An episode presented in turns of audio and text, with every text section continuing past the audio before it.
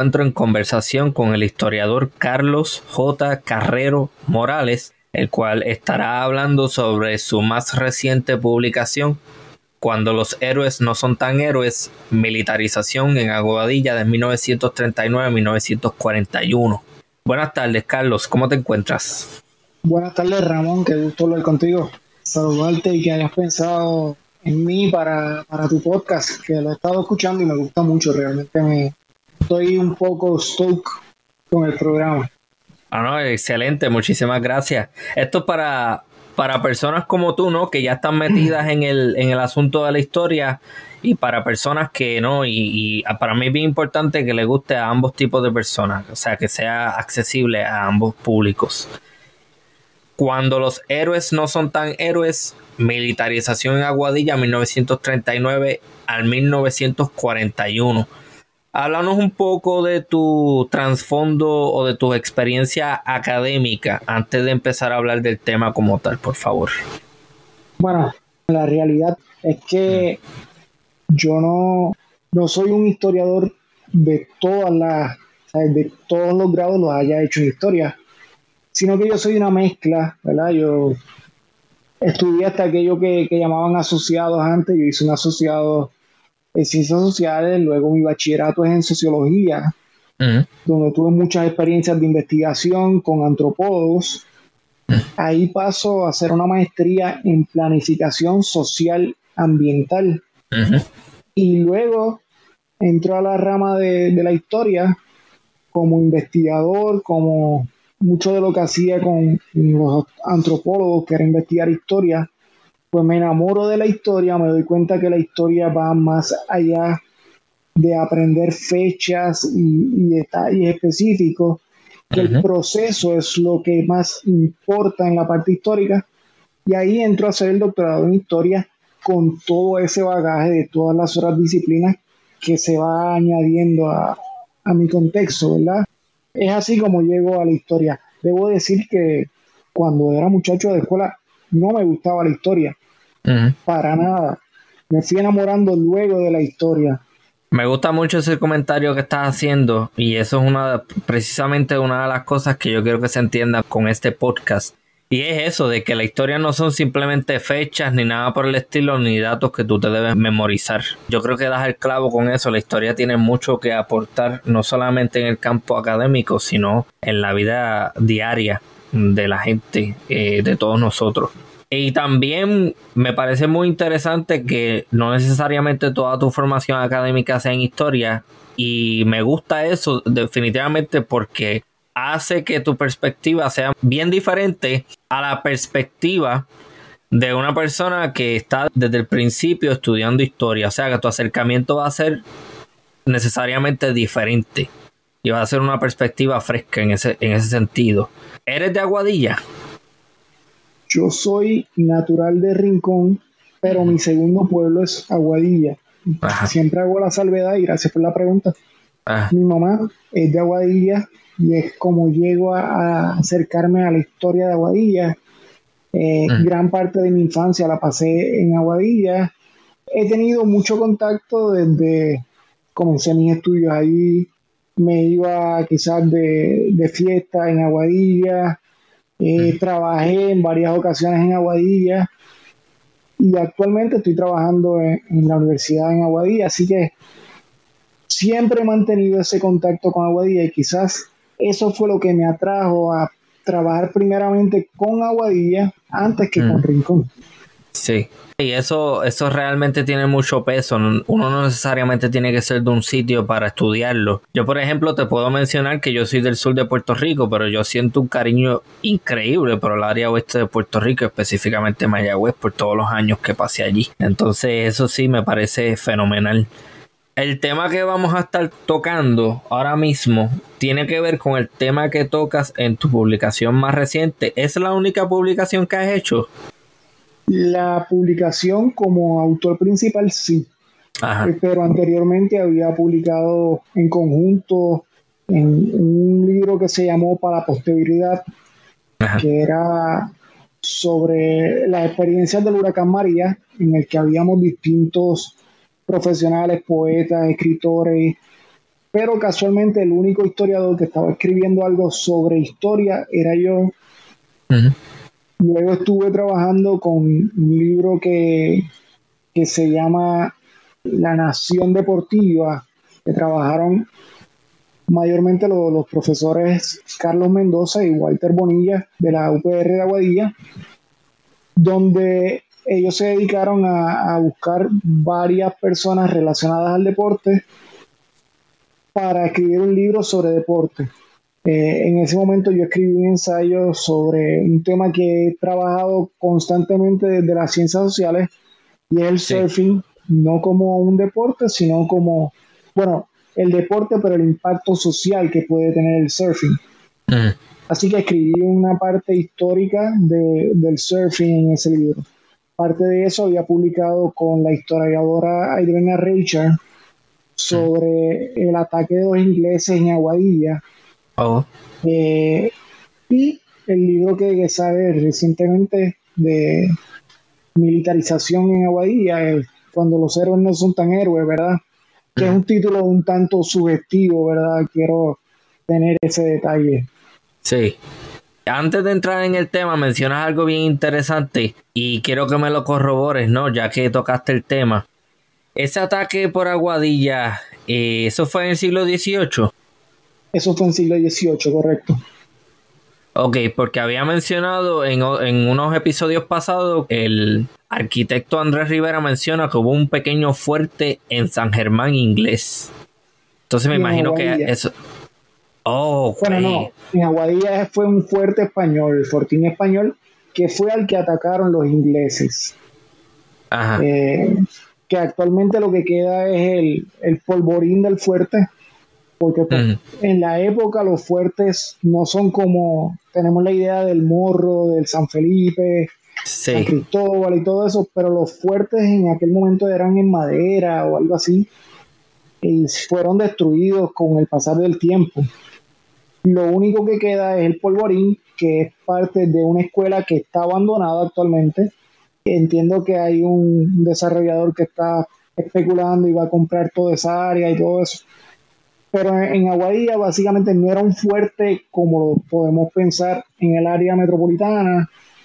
Eh, era un fuerte más que nada para defensa, una batería de defensa, habían cañones, eh, como los se trabaja en el libro con, con idea cañones que estaban en paja, en, muebles de paja, el cañón estaba colocado ahí.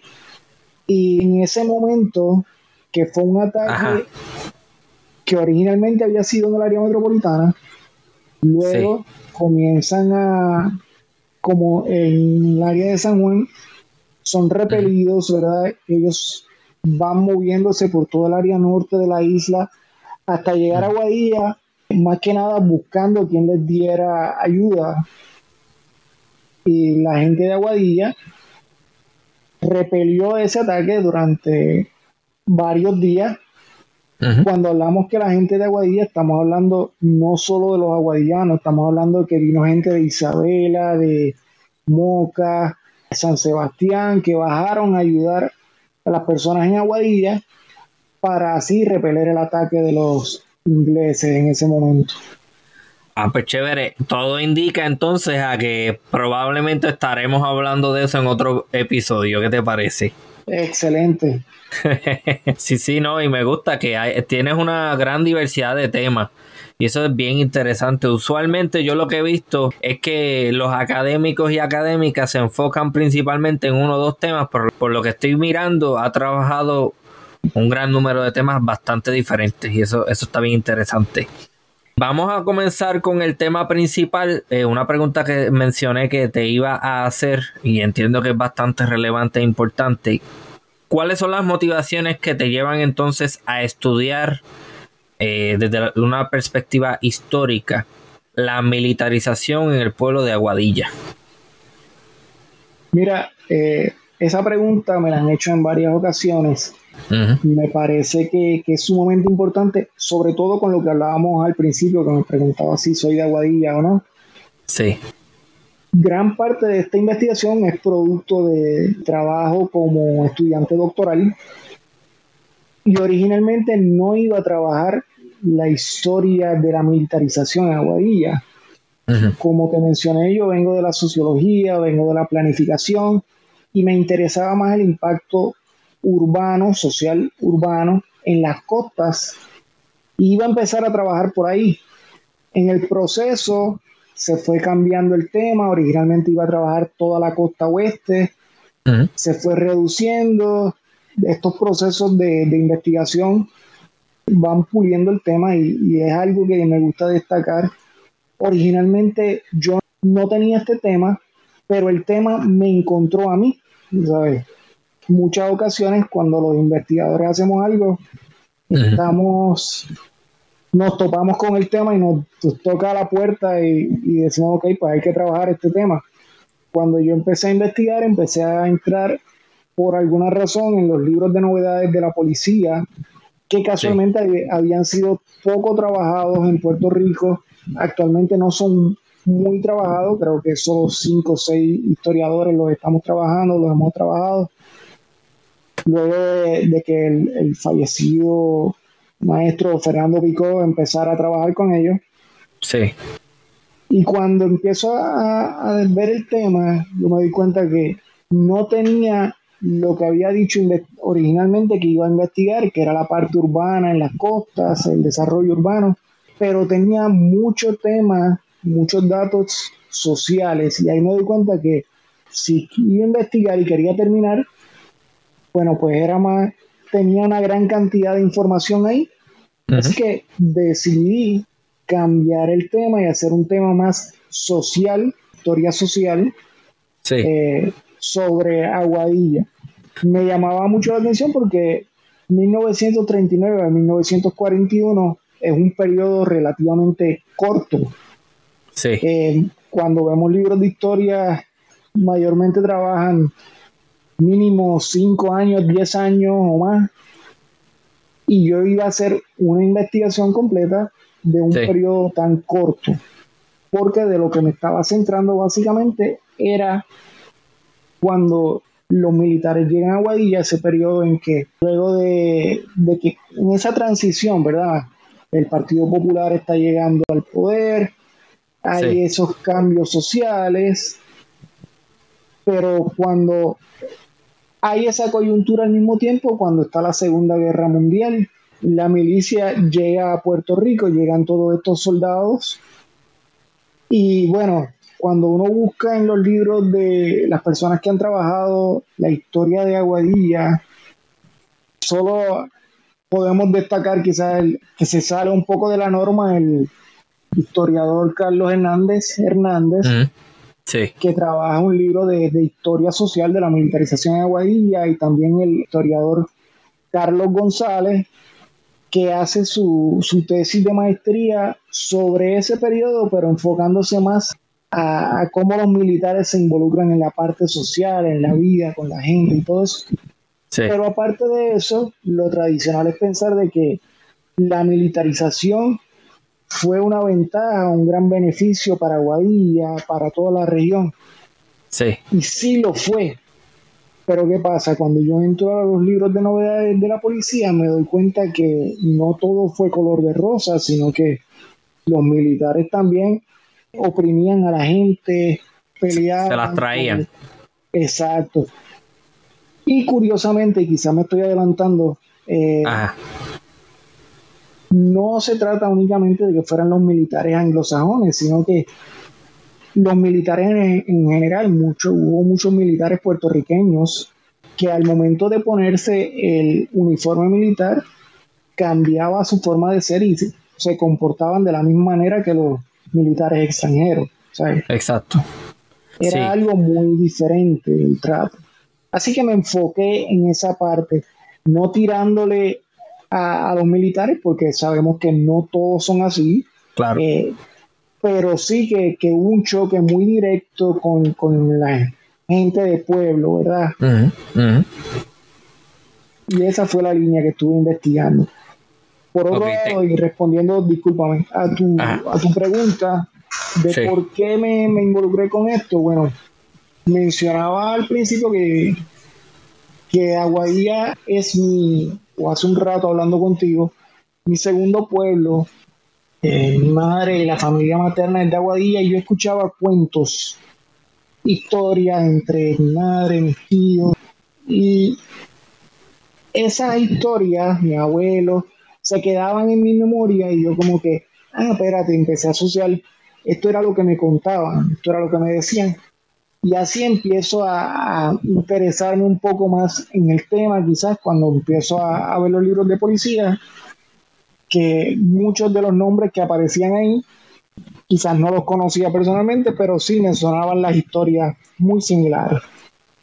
Por lo que estoy viendo, originalmente el tema de investigación era mucho más ambicioso y terminó siendo un poco más localizado aunque eso no necesariamente significa que el trabajo deje de ser bien, o sea, que no esté bien realizado y que se entre en detalles, sino que simplemente se localiza un poco y se especifica de forma tal que, pues, ok, te puedes enfocar más en un periodo de tiempo corto en oposición a lo que originalmente tenías pensado, que era algo un poco más ambicioso, ¿no? Definitivo, eh, no se trata de de que eh, aquel tema grande quizás yo quería trabajarlo por la parte del interés urbanista, el interés social, todo eso. Pero me di cuenta también el proceso, la historia tiene distintas ramificaciones.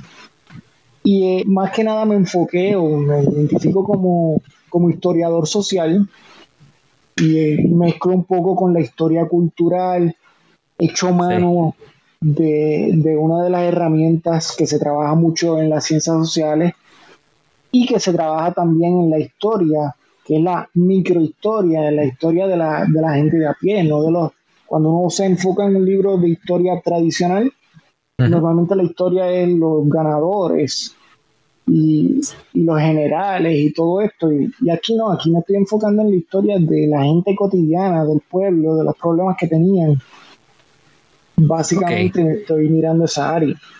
Claro, qué bueno que mencionas eso, porque de nuevo, el episodio número 3 con el profesor Rafael Cabrera Collazo, una de las cosas que se habla es esa, de que hay diferentes tipos de historias.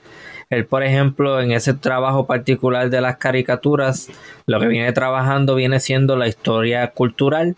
Ahora me estás comentando que te enfocas más en la historia social y así sucesivamente lo que estamos viendo entonces es que eh, hay muchísimas formas, porque eso, volviendo al comentario que hiciste al principio de memorizar fechas y datos, la historia es muchísimo más que eso, muchísimo más compleja, muchísimo más abarcadora y hay muchísimas formas de entender la historia. Y qué bueno que traes el punto de la microhistoria también, porque eh, está opuesta, es opuesta a las narrativas que estamos acostumbrados a escuchar, ¿no? Que son las narrativas que están mencionando desde una perspectiva, eh, vamos a ponerle nacional, regional o continental. De, pues esta es la historia de, del continente europeo, del continente africano. Usualmente ese tipo de historia tiende a ser muy por encima y no va a la experiencia de los, de los individuos que viven esos eventos. Así que me, gusta mucho. Eh, qué bueno que mencionas también el comentario de que Fernando Pico fue pionero utilizando los libros de novedades de la policía para estudiar eventos históricos. Eso es algo que ya me habías mencionado anteriormente y, y me pareció excelente cuando empecé a leer el libro, que de hecho lo leí completo se lee bastante rápido. Pues veo que utilizas eso y eso ayuda a que uno pueda tener una visión más clara y en cierta medida es como el muñequito este de Google Maps, no sé si sabes de lo que estoy hablando, el amarillo, que tú lo pones encima del mapa y es como si tú estuvieras en la calle. Pues más o menos esa misma metáfora es lo que quiero llevar con eso, porque eso es lo que se logra con, con utilizar eso. Otra cosa que quería mencionar antes de proseguir, me gusta muchísimo el título, cuando los héroes no son tan héroes y quiero exhortar a las personas a que no se dejen llevar necesariamente por los prejuicios que tengan porque yo estoy segurísimo de que muchísimas personas a lo mejor van a ver ese título. Inmediatamente lo que van a pensar es ah esto lo que está haciendo es tirando a las fuerzas armadas o algo por el estilo y van y no necesariamente van a comprar el libro porque ya llegaron a la conclusión Y no me parece que eso sea. Hay que leer el libro para entender de dónde es que estás viniendo y por qué decides irte con ese título. Yo tengo una experiencia militar breve y personalmente puedo decir que al igual que yo, ¿verdad? Porque yo realmente mi experiencia militar se debe a que no conseguí trabajo. Simple y llanamente, ahí no hay más nada. O sea, no hay ningún tipo de consideración, entre comillas, eh, patriótica ni nada por el estilo. Simplemente no conseguí trabajo y eso fue lo que conseguí y me fui. Pero al igual que yo, hay muchísima gente que no, son héroes para nada. Yo conocí un montón de gente que estaba metido en el ejército por, porque pues me pagan los estudios, me pagan la casa, me dan beneficios, me dan plan médico. Y, o simplemente, pues, eh, me gusta esto, pero lejos de ser esta narrativa que todo el mundo compra de que, ah, tú eres un militar, automáticamente eso te hace más noble y más héroe que una persona que no lo es, pues yo no estoy de acuerdo con eso y, de nuevo estoy de acuerdo con ese título porque lo pone en, te pone a interrogar eso, esa idea de que los veteranos o las personas que están sirviendo en el ejército son todos y todas gente noble y gente eh, que son héroes. Así que qué bueno. Yo creo que este detalle que tú traes, yo lo mencioné en una parte al principio del libro y es que muchas veces pensamos en los militares y yo tengo familiares militares, mi padre, mi abuelo, eh, mi tío, pero a veces los vemos como estos, por eso el, contexto del título, estos héroes intocables que no cometen errores. Lo que trato de alguna manera es de decir, mira, son seres humanos, cometen errores también y les pasan distintas cosas. Y así que el libro un poco humaniza, contrario a lo que puedas pensar, humaniza al militar porque está presentando los defectos que puede tener un militar. Eso está fenomenal, de verdad, me gusta mucho. Estoy completamente de acuerdo con eso que estás diciendo. Ahora, mirando el libro, el principio, básicamente lo que estás haciendo es dando unos datos, un perfil, vamos a ponerle demográfico y económico de Aguadilla previo a su militarización. Háblanos un poco más sobre eso. Bueno, había que tener un contexto, no, no podía ah. hablar específicamente de la militarización todo esto. Quizás la, la parte sociológica en mí no me iba a llevar a hablar de lo positivo, lo negativo de X o Y situación, sino que el contexto de, de Aguadilla, de Puerto Rico, de la época, había que hacer ese trasfondo quizás muy atrás, ¿verdad? Llegar hasta los procesos de la colonización española y todo eso. Pero aunque quizás está muy atrás, todo eso se queda en nuestra psiquis, en nuestro ADN, y siempre se mantiene ahí, esos contextos. Y era muy importante para mí contextualizar la, valga la redundancia, la, situación en Aguadilla, entender que la militarización en Aguadilla se está dando en un espacio determinado, estamos hablando de, y estoy dando un salto, ¿verdad? En un Puerto Rico con una cantidad de pobreza extrema, que en Aguadilla mayormente la gente cuando hago, hablo del censo de riqueza en Aguadilla, me doy cuenta que en Aguadilla había una variedad de trabajos, de personas que estaban realizando distintas labores, no necesariamente la agricultura como se piensa únicamente como la, panacea, pero sí había muy buena agricultura, lo que no había era una economía sólida en el pueblo, lo cual es reflejo, lo que es reflejo de la economía de la época en todo Puerto Rico. Así que era muy importante para mí hacer ese trasfondo primero, dejar muy claro qué es lo que está pasando y en ese momento histórico está sucediendo la, Segunda Guerra Mundial y pues Estados Unidos ya está en Puerto Rico. Tiene ese impacto el que hayan seleccionado ese lugar específico para crear un aeropuerto y la base militar eh, no fue algo que una decisión tomada al azar, sino que fue muy pensada por la realidad geográfica del lugar, eh, los acantilados que hay hacía más fácil para que los aviones pudieran aterrizar o despegar.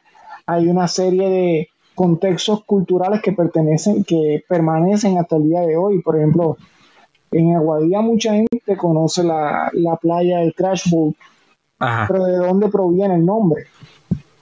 Sí. Bueno, el Crash Boat era proviene el nombre de la unidad del ejército. Muchos aviones se estrellaban, caían, y esta unidad del ejército que estaba en ese lugar eran los que iban a rescatar a las personas. Era el Crash Boat Unit. Así que se queda como el Crash Boat. Brutal. Claro, cuando dialogaba con, la historiadora oficial de Aguadilla y Elena Richard, ella me dice, sí, pero es que en el área estaba dividido la parte norte de, la región era de los eh, aguadillanos y la parte sur eran los militares quienes la tenían. Así que hay toda una demarcación geográfica en esa área. O sea que eso tiene un impacto hasta el día de hoy. Permanece el nombre del Crash Boat. Eh, mucha gente lo, pues, lo menciona como, ah, hacemos la fiesta allí, la, ahí se va a comer pescado, esto, pero tiene una connotación muy, muy marcada a esa parte de la militarización de Aguadilla. Quiero hacer un pequeño paréntesis. ¿Cómo defines militarización? Wow, creo que es la primera vez que me hacen esa pregunta. Sí, sí, para que todo el mundo entienda, cuando, cuando hablas de militarización, específicamente a qué te refieres. Te agradezco la pregunta. Me estoy refiriendo básicamente a cuando entra el cuerpo militar, el cuerpo castrense que, llega a Guadilla, seleccionaron a este lugar, que ojo, no era como cuando uno busca en los periódicos de la época en Estados Unidos, si entras a, la página Chronicle American ah. y busca, empiezas a buscar Puerto Rico en la época y todo eso, te das cuenta que hablaban de Puerto Rico, incluso llegaban a decir que en Aguadilla era un área desértica donde iban a establecer eh, la base Borinquen, pero allí vivía gente. ¿En dónde leíste eso otra vez? Chronicle American, eso está en internet. ¿Es una revista? Es una página de internet que ah. es de, la biblioteca de la Biblioteca Nacional, si que están todos los periódicos de Estados Unidos, Mm. Puerto Rico. Y entonces aparecen noticias ahí de la época de cómo estaban hablando de que el lugar donde se iba a establecer la base Borinquen mm. en ese momento era un lugar desértico, presentaba distintas situaciones. Claro, el que está leyendo eso en los periódicos desde la distancia, ¿verdad? Desde los Estados Unidos, pues no le duele tanto pues, ah, pues un área desértica, no está impactada. Pero no, allí vivía gente. Los famosos arrimados, ¿verdad? esos terrenos tenían dueños. y, y, los dueños dedicados a la agricultura tenían personas que trabajaban y los permitían vivir en ese lugar. Así que había muchas casas eh, en ese lugar, casitas, bohíos. Carlos Hernández Hernández trabaja muy bien esa, esa parte de la historia cuando los militares llegan, que de hecho si, si te has fijado en la, en la portada del libro, son fotos de esa entrada del ejército, ¿verdad? Eh, oh. Si te fijas, son los convoy entrando. Y cuando ellos entran al lugar, había gente pensando, eh, viviendo allí. Y sí, los militares hubo un proceso de expropiación pero le compraron al dueño del terreno. Y cuando el okay. y le dijeron a los que estaban viviendo allí, te tienes que ir, tienes una hora o menos para ir. Ajá. Ajá. Sí, sí, dame un momento que estoy. Qué bueno que mencionaste eso de las, imágenes. Yo tengo el libro aquí y en la foto superior en que está en la portada se observa efectivamente el convoy que están mencionando. Hay un montón de casitas, un montón de caminos, incluso se ve un ferrocarril. Y debajo de la imagen dice First Review for General Daily, eh, Field, Puerto Rico. Correcto. O sea que en efecto, esta foto corresponde a, a ese momento exacto en donde los militares entonces empiezan a llegar al área que eventualmente se va a convertir en Borinquen Field, ¿no? Correcto. Oh, interesante. eh, fueron cortesía de la, del archivo de la Fundación Luis Muñoz Marín, eh, que tienen todas esas fotos ahí. Y pues ellos muy cortos eh, me las proveyeron y cuando yo vi esa foto yo dije, esto es la portada de un libro, esa entrada de los militares. Entonces, como te mencionaba, eh, los militares llegaron, te tienes que ir de aquí, le tumbaban las casas a la gente.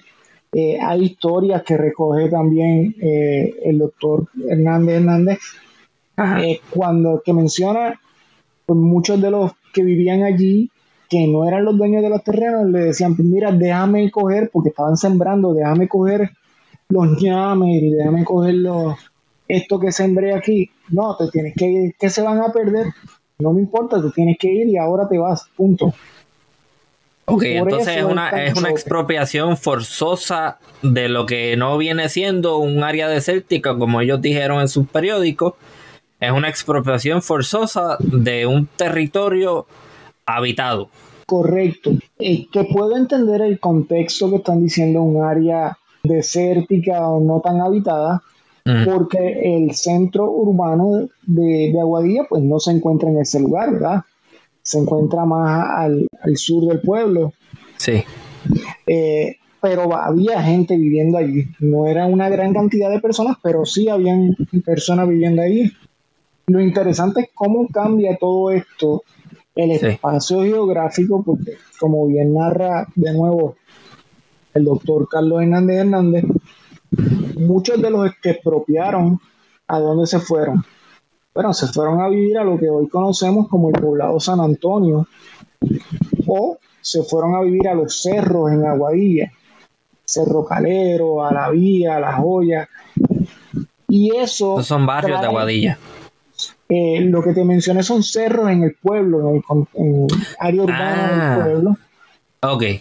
Pero interesantemente, eh, hacen mucha hincapié entonces en los periódicos de la época.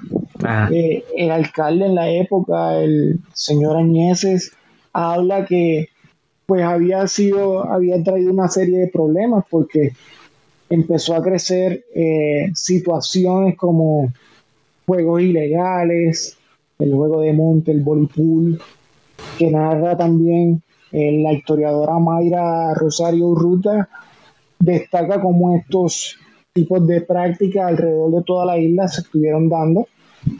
Pero en el caso de, Aguadilla, pues no solo fue esto, fue empezaron a, fluir prácticas de prostitución y otros temas que quizás serían temas, veríamos como problemas sociales, y se los achacan entonces a que los aguadillanos son los que crearon estos problemas, pero en realidad fueron empujados a todo esto. Recordemos que la economía de la época no era la mejor. Así que la gente buscaba la forma de, sobrevivir. Buscaban cómo traer el ingreso. Dame un momentito, eh, un momentito que me gustaría eh, aclarar algo, porque tú y yo sabemos lo que son los arrimados, pero mucha gente no necesariamente va a saber lo que es. Me gustaría definir eso un momento. Cuando el historiador Carlos Carrero Morales habla de arrimados, se refiere específicamente a las personas que vivían en predios agrícolas, los cuales les pertenecían a hacendados y otras personas con gran capital. Esos son los arrimados. Son unas personas que tú me... Eh, eh, era como... Yo creo que es bastante factible decir que es como es como un feudo moderno, ¿no? Eh, tú tienes el señor de la tierra y tú tienes a los pequeños eh, aldeanos que viven ahí, pero a cambio de eh, trabajar en la tierra el señor de ese hacendado, de esa finca o, lo que fuera. Me parece una, un buen acercamiento. No es quizás la, no podemos hablar de un señor feudal. Ajá aquí en Puerto Rico, pero sí podríamos hablar del terrateniente, el dueño de la ah. tierra, ¿verdad? Exacto. Sí. Eh, otra cosa que quería mencionar antes de que prosiga, eh, ¿por qué elegiste el periodo de 1939 al 41 y no al 45, que es cuando realmente termina la Segunda Guerra Mundial? Porque el momento en que la, se comienza el, la creación de la base Borinquen en Aguadilla fue en 1938, finales del 38, principios del 39. Ajá que estamos hablando de, la, la Segunda Guerra Mundial, ahí está empezando, ¿verdad? 39, sí. El contexto era ese, de tratar de ver el impacto social, no solo el impacto económico que pudo tener esa creación, esa militarización que era, contestando tu pregunta hace un momento, la militarización como yo la veo es el proceso de crear un espacio militar, porque básicamente el ejército tomó control de toda esa área. Así que al tomar control, sacaron a la gente del pueblo, a los criollos de, Aguadilla, los sacaron y le dijeron, no, aquí ahora en adelante esto es un área militar. Y para entrar aquí, eh, yo recuerdo ver los remanentes en el, en el Gate 1, la entrada principal, de lo que eran los portones donde había una caseta, un guardia y se tenían que identificar las personas para entrar ahí. Así que en, ese es el contexto en que llamo la militarización de Aguadilla. Hay algo que también debemos mencionar que yo lo leí en el libro, bastante bueno. Otra vez eh, recomiendo, ¿verdad? Que si, si le interesa el tema, que lo lea. Al principio del libro explicas que la razón por la cual se elige hacer una base en Aguadilla es por su posicionamiento estratégico en el Caribe. Lo que se quería era tener algún tipo de presencia militar en el oeste de Puerto Rico para poder de alguna manera defender el canal de Panamá. ¿Correcto? Incluso cuando vamos más atrás, la, la guerra hispano-cubanoamericana tenía mucho que ver con el contexto de, Panamá. Realmente los Estados Unidos, el, gobierno de los Estados Unidos estaba muy interesado en controlar Panamá porque, porque había un interés económico quien controlara ese canal iba a tener el, control de, paso de las embarcaciones eh, de productos que se iban a estar moviendo desde el Atlántico hacia el Pacífico, era el, estrecho, ¿verdad? Así que había que controlar y proteger esa zona. Por eso Puerto Rico toma un, se vuelve como, como un lugar muy de interés para los Estados Unidos, que es lógico, ¿verdad? Desde un punto de vista mercantil, desde un punto de vista comercial, es lógico que quieras controlar ese lugar. Claro que en, ocasiones no nos estamos dando cuenta que dónde estamos ubicados. Puerto Rico está en el Caribe. Sí. De hecho, como habla eh, el doctor Antonio Gastambide, eh, el Gran Caribe, ese Gran Caribe que no solo son las islitas eh, en el Caribe, sino estamos hablando de las playas y las costas continentales de México, eh, de toda Centroamérica, que es parte también de, del Gran Caribe, una parte del norte de Sudamérica, que es parte del Caribe. Y a veces pensamos que el Caribe son ese puñado de islas únicamente que están aquí tiradas, ¿verdad? Eh, y no, no nos damos cuenta que estamos en un marco mayor, eh, en un espacio mayor, que a su vez está en el espacio mundial capitalista hay que tener todo eso en cuenta para entender muchas de las cosas que a nosotros nos están actualmente sucediendo.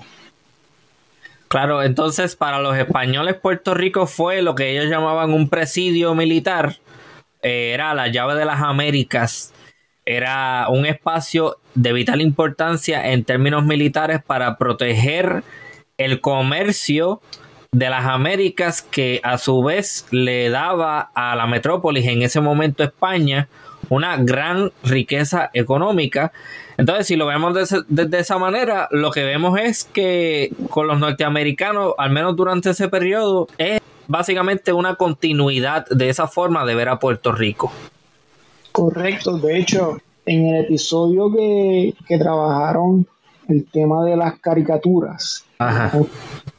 Eh, sí que cuando lo escuchaba lo disfruté muchísimo porque hay muchas caricaturas de la, de la época, de ese periodo de transición, de la época colonial española, la época colonial estadounidense, donde pues caricaturizaban y satirizaban mucho al ejército de España, también al ejército de los Estados Unidos, y tú puedes ver en esas caricaturas de esa época gran parte de esa historia, ¿verdad?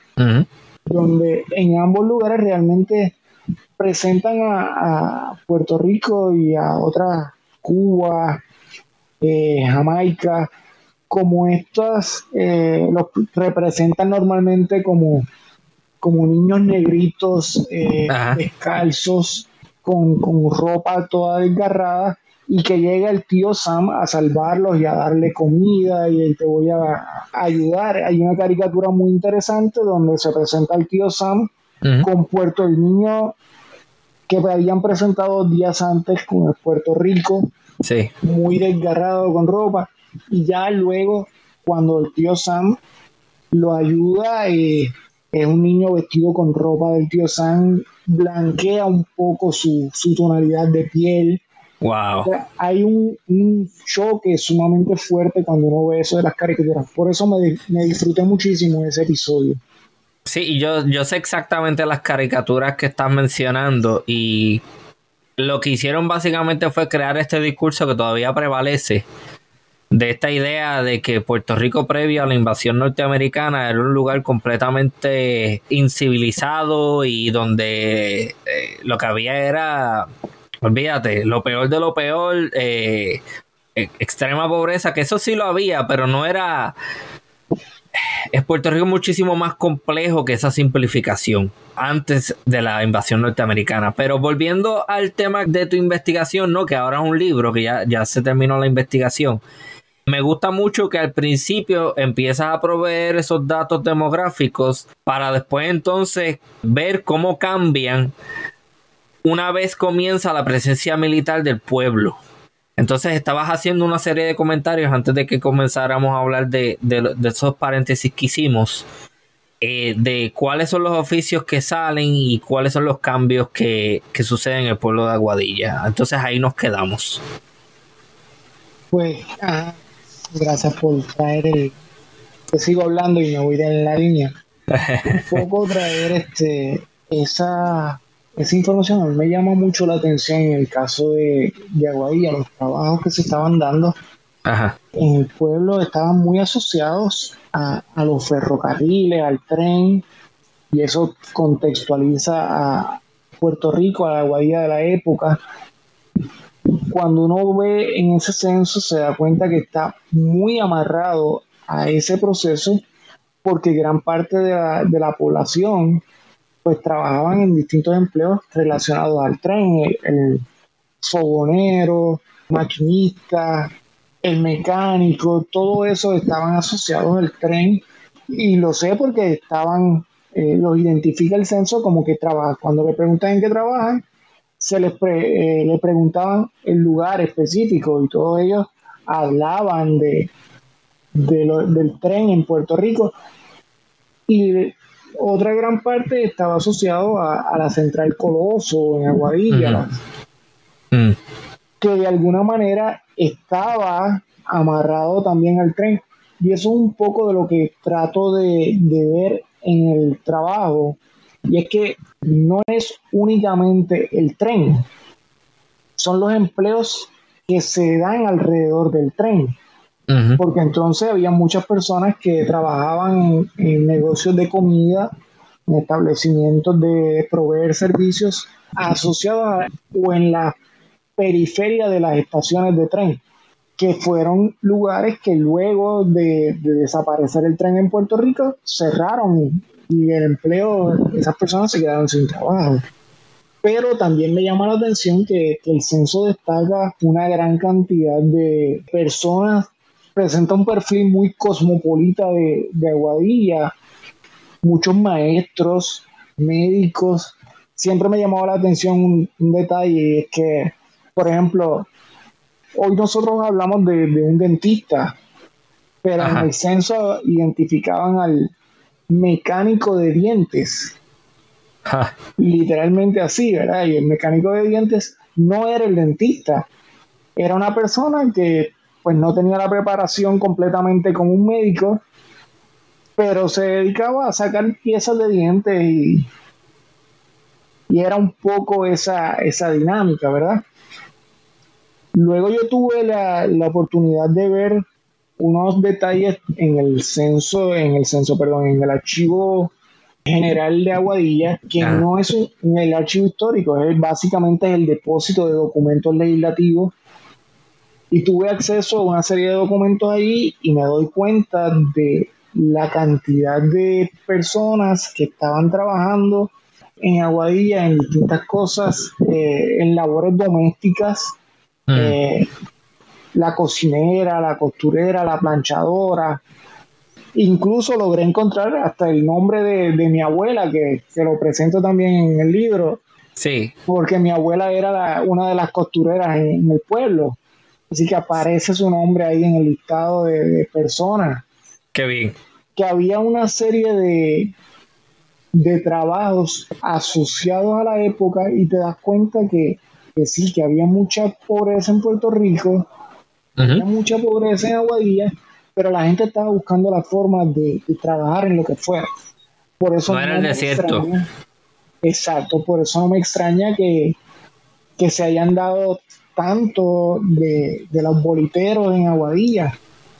cuando uno se da cuenta de, en los libros de novedades de policía, los boliteros quienes eran, pues eran las mujeres, eran los niños que vendían los billetes de bolitas, que es básicamente la lotería ilegal, ¿verdad?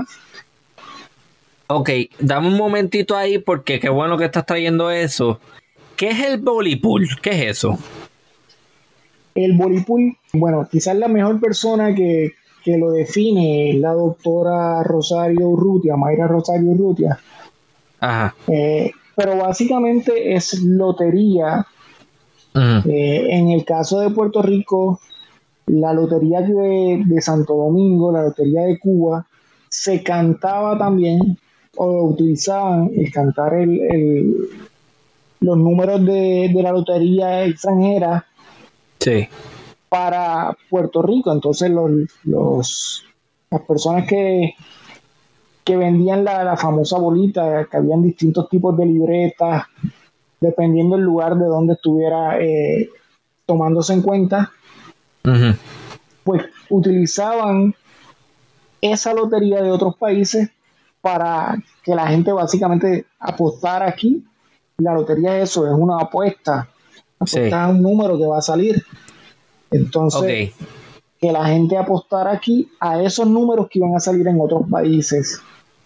Porque aunque a veces pensamos que no estábamos vinculados a estos otros países, pero sí había una relación la radio llegaba, la información fluía, ¿verdad? Es que le, ahí diste el clavo, por eso es que traigo el comentario. Por eso mismo, porque estás hablando en el libro, en los libros de novedades, por ejemplo, en tal fecha arrestaron a fulano de tal por vender boletos de la lotería de Santo Domingo. Y entonces uno lee eso y uno dice, espérate, aquí había una conexión bastante cercana con lo que es República Dominicana, con lo que es Cuba, con lo que son países limítrofes con los cuales hoy tenemos probablemente, vamos a ponerle que 1 o 2% de, de contacto comparado con lo que se tenía detrás en el pasado. Y había una, una gran vinculación cultural y económica sucediendo entre los países cercanos a Puerto Rico, contrario a lo que sucede hoy día, que son que están ahí al lado. Eh, por ejemplo, República Dominicana, tú coges un ferry de 12 horas y ya llegaste. Tú coges un avión y llegas en una hora. Eso está sumamente cerca, pero eh, no, no sé por qué hoy en día, bueno, sí sé por qué, pero ajá. Hoy en día lo vemos como, como, países tan lejanos y nos vemos a nosotros mismos como un país que básicamente no tiene nada alrededor y lo que existe solamente son los Estados Unidos. Correcto. Pues por eso es que traigo el comentario. Sí, qué bueno que lo, lo destacas porque aunque yo en el libro estoy hablando de, de los arrestos por a las personas que los arrestaban por vender bolitas, los encontraron con tantas libretas, con tantos eh, billetes. Pero es bueno que entendamos, lo estoy haciendo en el libro básicamente para contextualizar la época. no, es no es tanto una crítica, quizás no, no estoy siendo lo, suficientemente efectivo al presentarlo, sino que es para ver ese entorno en el que Puerto Rico se está enmarcando. Y eso, estoy mirando solamente a Guadilla, pero yo he tenido la oportunidad de ver libros de novedades eh, en otros lugares, mm. eh, Añasco, San Sebastián, Ponce, Arecibo, todos tienen este contexto de, la bolita y el juego de monte. El juego de monte era otro tipo de apuesta, era con barajas y, dados, ¿verdad? Si, si buscan en internet lo que es el juego de monte, por lo menos a mí me, llamaba la atención encontrar constantemente que habían arrestado personas por estar practicando el juego de monte. Y el juego de monte no es otra cosa que, un juego similar a, las briscas que hoy llamamos, al, al juego de, barajas, naipe. y habían apuestas a eso. Entonces la gente estaba buscando, tenemos que entenderlo en un contexto de que había una necesidad económica y la gente estaba buscando cómo conseguirse un par de pesos para, la comida de, la semana, del día. Así que no podemos criticar completamente esas prácticas, sino entender el contexto en el que se está dando. Claro, yo siempre he hecho ese comentario también de que Puerto Rico somos bien rápidos juzgando y no hago los comentarios como para justificar los actos delictivos a los que muchas personas recurren, pero sí trato de entender cuáles son las circunstancias económicas y sociales, eh, políticas y culturales que llevan a determinadas personas a cometer actos que probablemente de otra manera no estarían haciendo. hay que ser un poquito menos prejuicioso y entender que si una persona se ve forzada a robar o a hacer algo ilegal, eh, Vamos a poner, por ejemplo, tú tienes tres, cuatro hijos, no tienes trabajo, hay pobreza. Tu esposa no trabaja tampoco, no consigue trabajo y lo único que hace, vamos a poner costurera. De vez en cuando le llega un, uno que otro cliente para un ruedo o algo así. Y después de eso estás toda la semana, todo el mes sin trabajo. ¿Qué vas a hacer? Bueno, si alguien deja una ventana abierta y es como la imagen esta de los cartoons, no sé, si alguien deja una ventana abierta y tú ves un pollo ahí entero y tú ves que tus hijos tienes hambre, pues, eh, pues probablemente te lo vas a robar, ¿no? Y en esa medida no se justifica, pero se entiende. Y es el comentario que yo hago. Entonces, estabas hablando después que de dar este perfil demográfico de los trabajos, entonces después empiezas a enseñar en el libro cuáles son las industrias o el tipo de establecimiento o las economías que nacen tras la llegada del, ejército a Aguadilla. Por ejemplo, la práctica de, del voleibol que mencionábamos antes continúa. Eso no fue algo que, se separó. Porque muchos de, de los libros, y aquí qué bueno que mencionas esto, se piensa que, el ejército llegó a, a Aguadilla a traer una bonanza económica a la región. Y sí la trajo, no la salvedad de que sí la hubo. Pero ojo, no todo fue para los aguayanos. Cuando yo me pongo a hacer la revisión de literatura, me doy cuenta, me encuentro con tesis de administración de empresas en, en la UPR que hablan de personas que fueron desde distintas partes de la isla, desde Fajardo, desde Maricao, de, Humacao, fueron a trabajar en Aguadilla, en la construcción de la base Borinquen de Aguadilla. O sea que no toda la gente que se vio beneficiada fueron los aguadillanos, sino de nuevo el contexto económico social de Puerto Rico. Mucha gente en el otro lado de la isla se enteraron que empezaba esta construcción aquí y que estaban buscando obreros. Así que vino gente de distintas partes de la isla a trabajar, a buscar trabajo acá en la construcción. ¿Dónde se quedó esa gente? Bueno, pues esa gente se quedaron en lo que hoy son los residenciales a, la entrada de, la base Borinquen. Ahí crearon unas casas, una estructura para que muchas de las personas se, quedaran, ¿sabes? Porque si iban a construir la, pista de aterrizaje de los aviones, necesitaban mm. muchos obreros, preparar el terreno, todo un proceso de construcción muy, muy eh, sofisticado, así que necesitabas obreros que hicieran el trabajo por lo que muchas de las personas que vinieron eh, de distintas partes de la isla y hicieron a trabajar. Así que eso no es malo en términos de la economía de Puerto Rico, no estoy pasando un juicio de si es bueno o malo. Simplemente estoy diciendo lo que sucedió, ¿verdad? Narrando lo que sucedió. Y entonces eso tiene un significado para la gente de, de Aguadilla, para los criollos en Aguadilla, porque fueron desplazados básicamente no solo por los militares que llegaron a Puerto Rico, sino que fueron desplazados por los mismos puertorriqueños que se acercaron atraídos por el trabajo que había en este lugar. Así que es un proceso de, de, desplazamiento social interno, básicamente. Son puertorriqueños ocupando el espacio de puertorriqueños. Ah, ok, es una perspectiva bien interesante, no, no la había visto tampoco. Entonces, eso trae problemas, trae discordias. La gente pelea, porque este no es de aquí, llega aquí, me está ocupando el trabajo.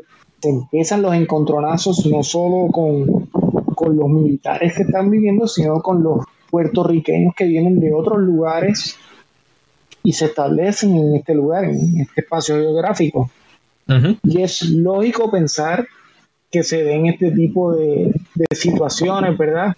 porque uno se siente amenazado. Yo me pongo en el lugar de muchas de las personas en esa época y yo me siento amenazado porque está viniendo otras personas a ocupar el lugar que yo, este espacio es mío y lo están ocupando otros. Sí, que si era un aguadillano o una aguadillana en esa época, tu pensamiento sería, yo he vivido aquí toda mi vida, mis ancestros han vivido aquí toda la vida, vienen los norteamericanos, el ejército me, me expropia, me saca del lugar y encima de eso después tengo que lidiar con otra gente que viene de otras partes de Puerto Rico a quitarme mis trabajos, a quitarme lo poquito que yo puedo hacer después de que ya me quitaron mi terreno. Y eso lo único que va a causar es, frustración y enojo. So, naturalmente, eso lo que va a provocar es que, como mencionas, hayan unas tensiones que en muchísimas ocasiones se van a tornar violentas. Sin embargo, no solo tenemos que destacar eso, sino que me digo quizás y me contradigo. Eh, hay unos, la gente llega, se enamoran y se casan acá y se empiezan. Hay muchas familias en Aguadilla todavía al día de hoy que sus ancestros son de, o sus antepasados son del otro lado de la isla, porque se enamoraban, se empezaban a mezclar, se casaban, no solo en Aguadilla, sino en pueblos limítrofes, ¿verdad? En Aguada, Moca, Isabela, que se empiezan a conocer la mezcla. No todo era malo. Exacto, no, por eso no quiero destacar como algo negativo, ni negativo ni positivo, sino era algo la dinámica normal de lo que estaba sucediendo en la época.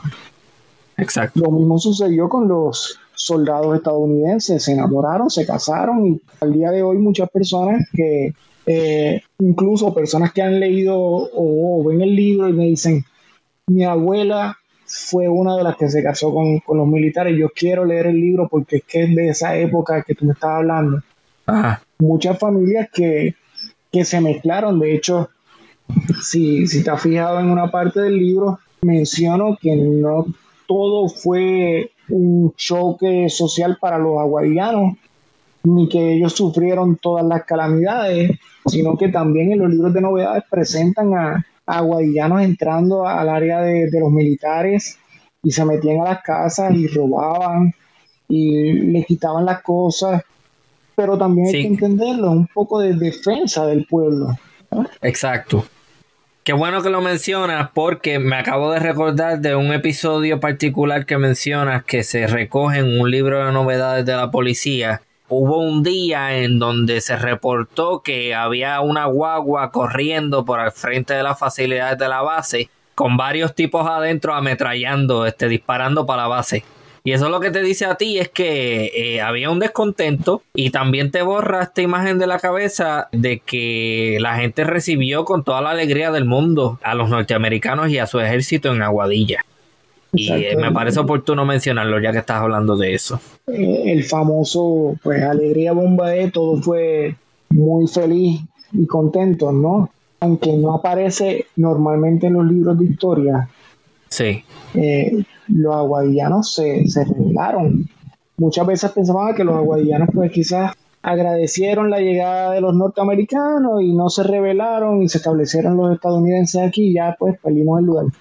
No, la prensa quizás no lo destaca, pero hubo eventos en que los aguadillanos tomaron carta en el asunto y atacaron ese, ese suceso que hablas, fue en el Gate 1, y, eh, o lo que se conoce como la entrada principal, y eventualmente encontraron esa guagua en lo que hoy es el poblado San Antonio, a, pocos, a una distancia muy corta de ahí no, por lo menos los datos que aparecen en los libros de novedades de policía no hablan de que hayan eh, arrestado a las personas, pero sí que encontraron este vehículo.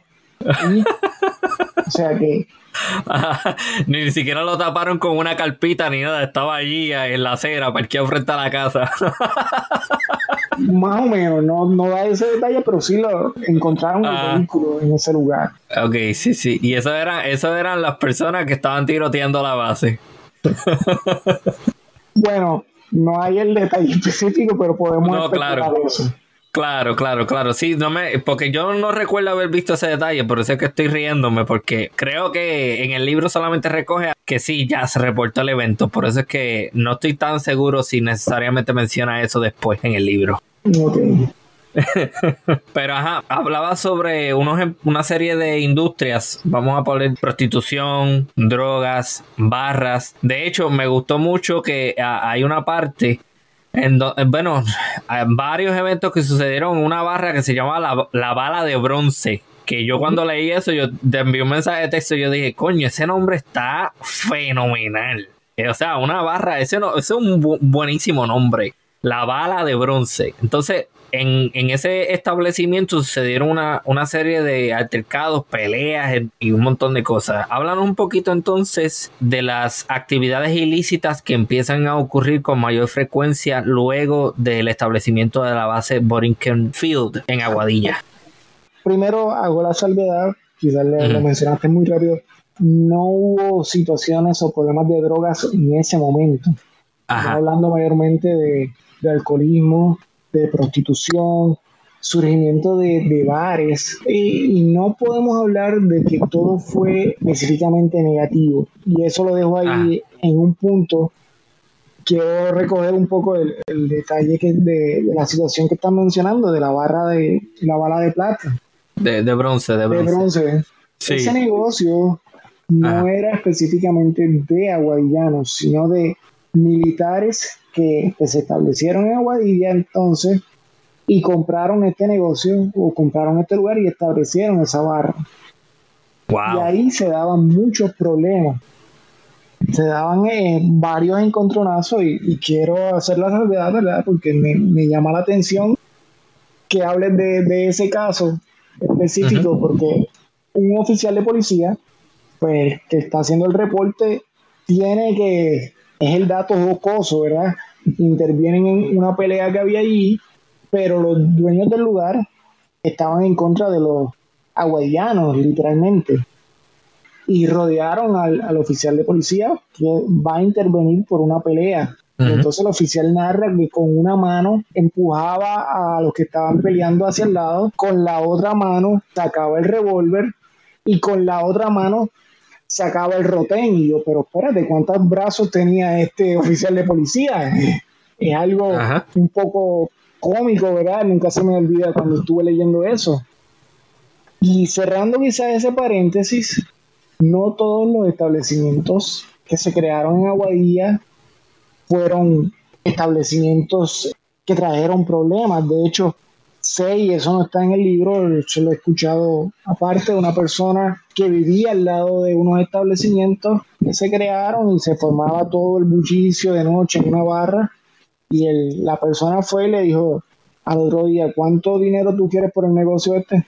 Y le compró el negocio para cerrarlo.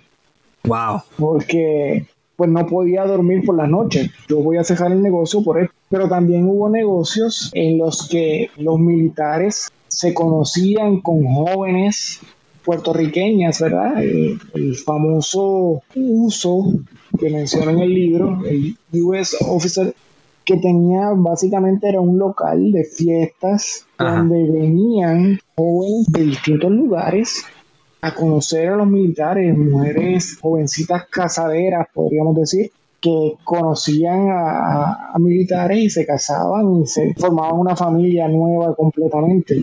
Estamos hablando mayormente de, de los militares los que tenían otro tipo de, de actitud, ¿verdad? No estamos hablando de, de nuevo, no todos los militares tienen el mismo, la misma actitud de contra los aguadillanos, Sino que hay, hay, aguadillanos, hay militares que se casan, se enamoran y quieren echar sus raíces en el pueblo también, y eso no es de nuevo ni negativo ni positivo, eso es algo que se está dando. Pero sí vemos en los libros de novedades de policía de constantemente militares que se, se emborrachaban en el pueblo y se enredaban a pelear con los policías, con los gente de Aguadilla, que buscaban, se metían en las casas de la familia que ellos sabían que había muchachas a buscar nenas porque querían tener algún tipo de, de relación sexual, no tenían interés de, de quedarse en Aguadilla. Esos individuos entendían que todas las mujeres en Aguadilla pues, estaban dedicadas a la prostitución, lo cual no era cierto. Sí, Entonces, hablas. Esas, esas dinámicas, Ajá. ¿no? Hay un caso particular que habla de un soldado, creo que era puertorriqueño en ese caso, que se mete en una casa en Aguadilla, en el pueblo, abre la puerta trasera de la casa, se mete y básicamente viola a una de, las de las mujeres que está en esa casa. Y ese tipo de situación eh, parece que es bastante común durante esa época.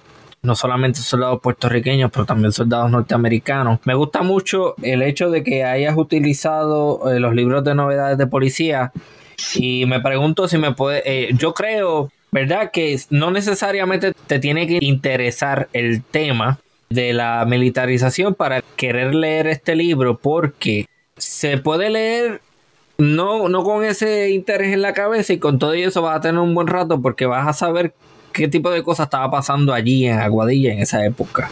Y no sé si podrías dejarme leer alguna parte aquí eh, para que la gente entienda de lo que estamos hablando. Adelante. Este es corto, mira. El 22 de septiembre de 1940, el guardia Rosario Mauras denunció a José Romero González, blanco de 26 años, natural de Aguadilla y residente de Caimital Alto. Porque ese día a las 8 a.m. y por la plaza de Getao guiaba la autoguagua Ford P1509, propiedad de Marcos Ramos de Aguadilla, y lo hacía tocando bocina innecesariamente por toda la plaza. ¿Ves lo que te estoy diciendo? Que no necesariamente tienes que leer este libro con la intención de querer aprender sobre la militarización como tal, sino que lo puedes leer como una forma de enterarte cuáles eran las cosas que estaban pasando allí para esa época.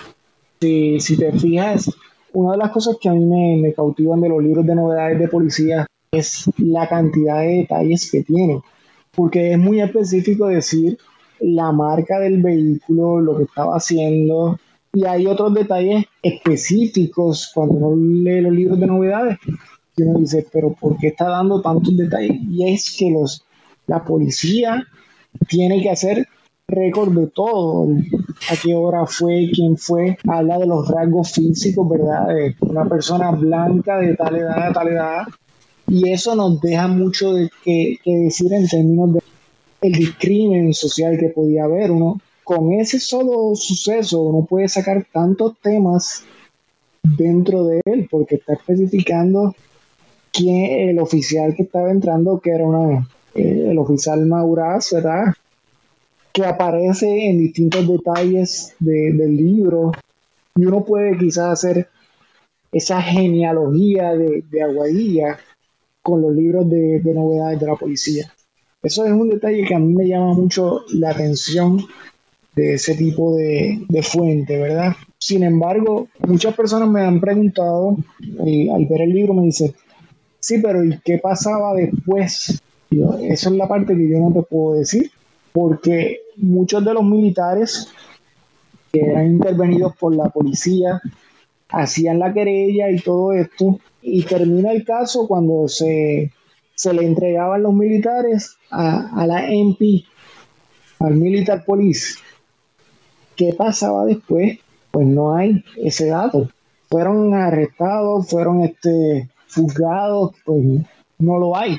Había que quizás ir a, archivos de en Estados Unidos y ver todo ese tipo de situación militar, cómo las trabajaban tengo quizás las especulaciones de personas que me dicen, no, algunos de ellos, dependiendo del caso, podían tener unas reprimendas, podían tener algunos casos de, de, corte marcial, dependiendo cuál fuera el caso. Pero la evidencia de lo que pasó específicamente no lo tenemos.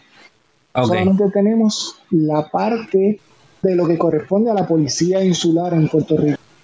Me gustaría entonces, eh, si me dejas, leer uno más, pero sería un caso de un eh, norteamericano para que se vea entonces que esto sucedía de parte y parte, no solamente eran puertorriqueños.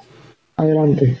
Ok, ese, este es el último, para que pues, estoy creando también interés porque realmente me parece que es una buena lectura. El 18 de agosto de 1940, el guardia Rosario Maura, o sea, el mismo, reportó que John James White, blanco de 38 años, natural de Estados Unidos y residente de Punta Borinquen de la 27th Reconnaissance Aviation Squadron, cuando se encontraba en el cafetín de Hilario Pérez, quien era blanco de 38 años, natural y residente en la calle Mercado, White llamó a Hilario Pérez Crespo y al salir este detrás de la barra para atenderlo, el soldado le tiró un vaso de Coca-Cola en la cara y entonces se pegaron mutuamente con los puños. El americano y Pérez Crespo fueron arrestados y llevados al cuartel en la presencia del capitán. Resuelto el caso, el americano fue entregado al teniente de la eh, Military Police y Pérez Crespo fue puesto en libertad. Fueron testigos el señor Jaime Rivera, el señor Tomás Villanueva y el señor Fernando Acevedo,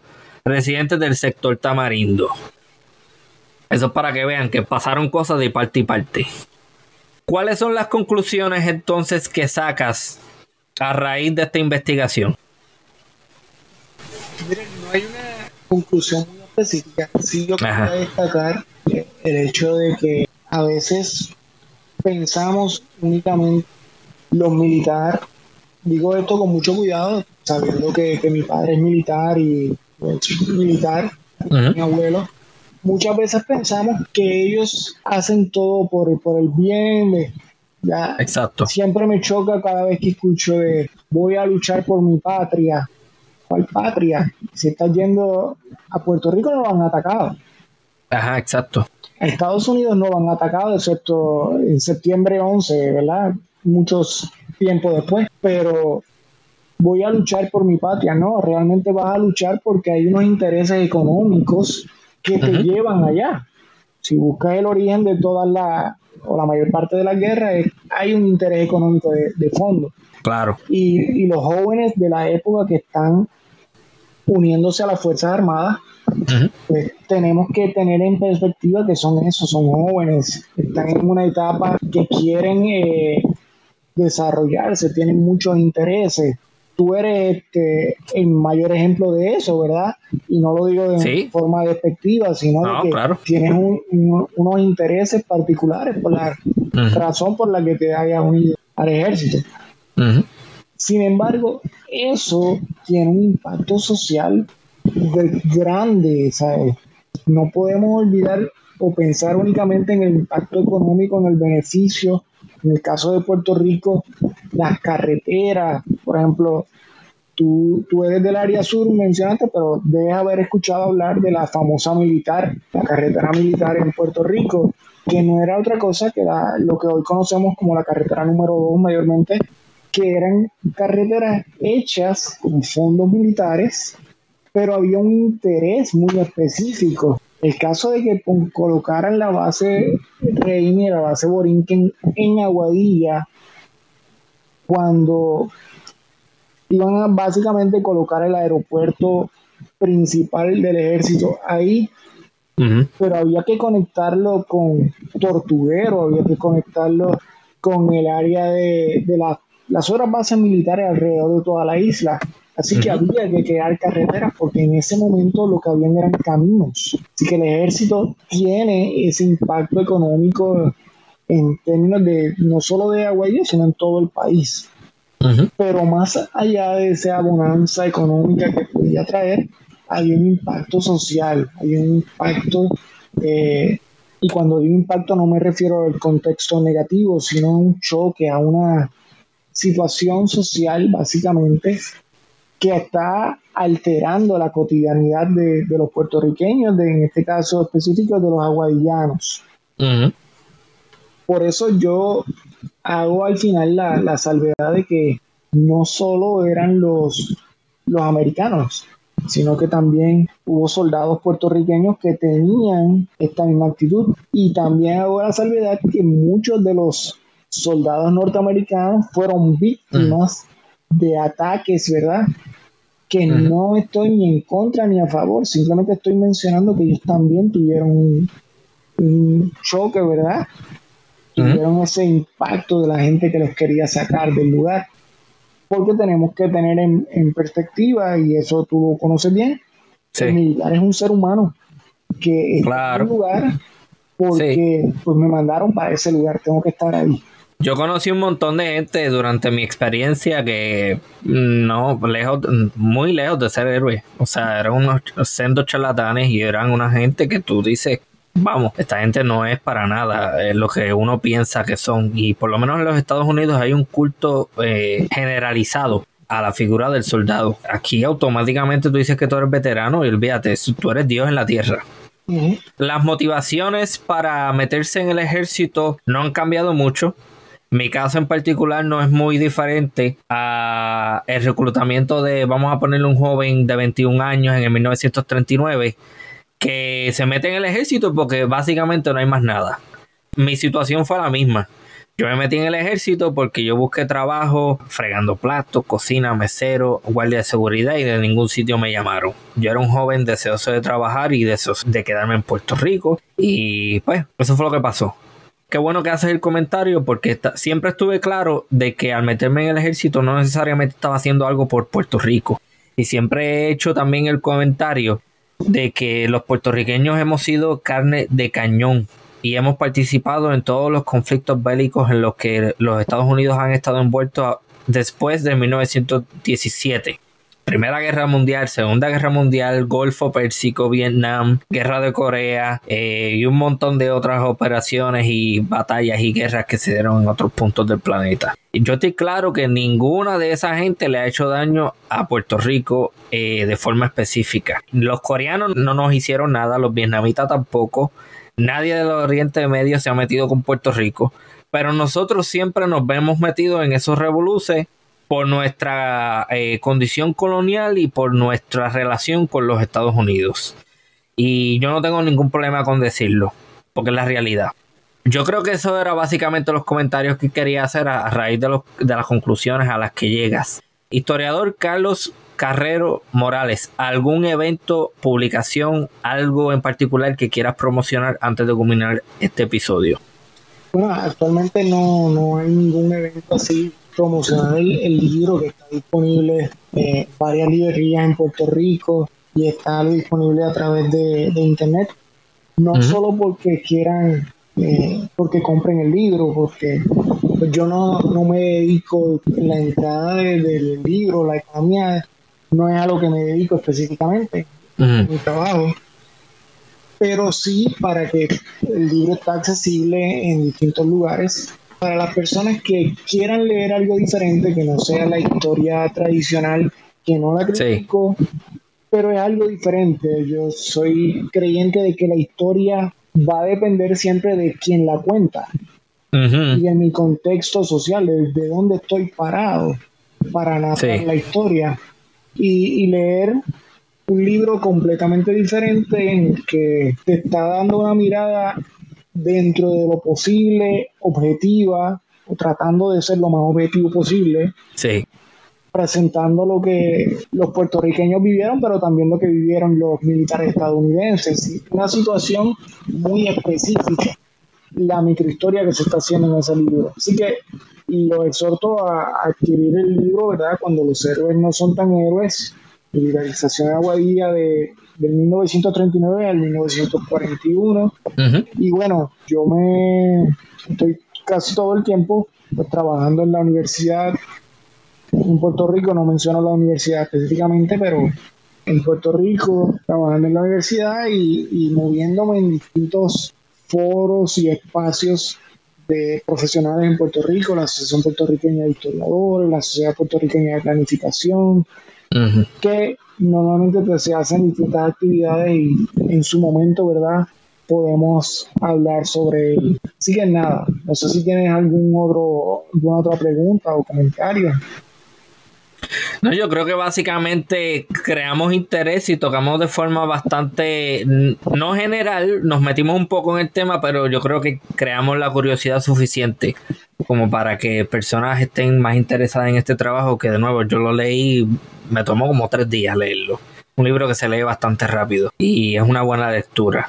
Así que me gustaría entonces darte las gracias por participar del archipiélago histórico y exhortar nuevamente a la audiencia a que adquieran su copia de Cuando los héroes no son tan héroes, Militarización en Aguadilla 1939-1941, disponible en internet y en su librería más cercana. Muchísimas gracias, historiador Carlos J. Carrero Morales.